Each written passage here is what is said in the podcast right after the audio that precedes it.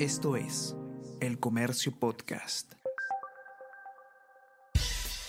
Buenos días, mi nombre es Soine Díaz, periodista del Comercio, y estas son las cinco noticias más importantes de hoy, miércoles 21 de junio. Detienen a Betsy Chávez tras orden de 18 meses de prisión preventiva. Poder Judicial dicta medida contra ex primera ministra por presuntos delitos de rebelión y conspiración por su rol en golpe de Castillo. Sala concluyó que intentó huir a México al igual que el expresidente. Trató de legalizar la medida inconstitucional se agudizan las pugnas entre el equipo de abogados de Pedro Castillo.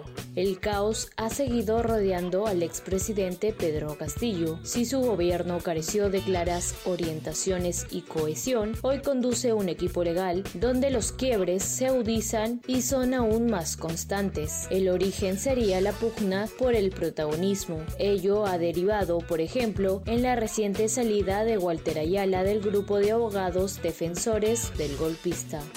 TC ratifica las competencias de municipios en zonificación. El Tribunal Constitucional declaró fundada la demanda que reafirma las competencias exclusivas de las municipalidades de determinar la zonificación y las alturas para proyectos inmobiliarios, incluidos los de vivienda de interés social, en sus jurisdicciones salario mensual promedio en el país fue de 1.524 soles el año pasado. El salario total en el país promedió los 1.524 soles en el 2022, según la primera encuesta permanente de empleo social elaborada por el INEI. E Arequipa fue la región con el mayor ingreso promedio el año pasado, con 1.923 soles mensuales y superó a Lima Metropolitana, Madre de Dios, e con La Padula y Guerrero en ataque, Perú cayó 4 a 1 ante Japón.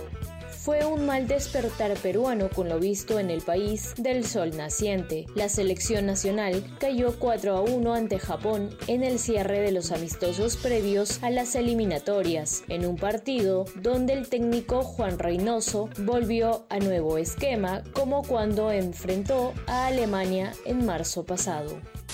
Esto es El Comercio Podcast.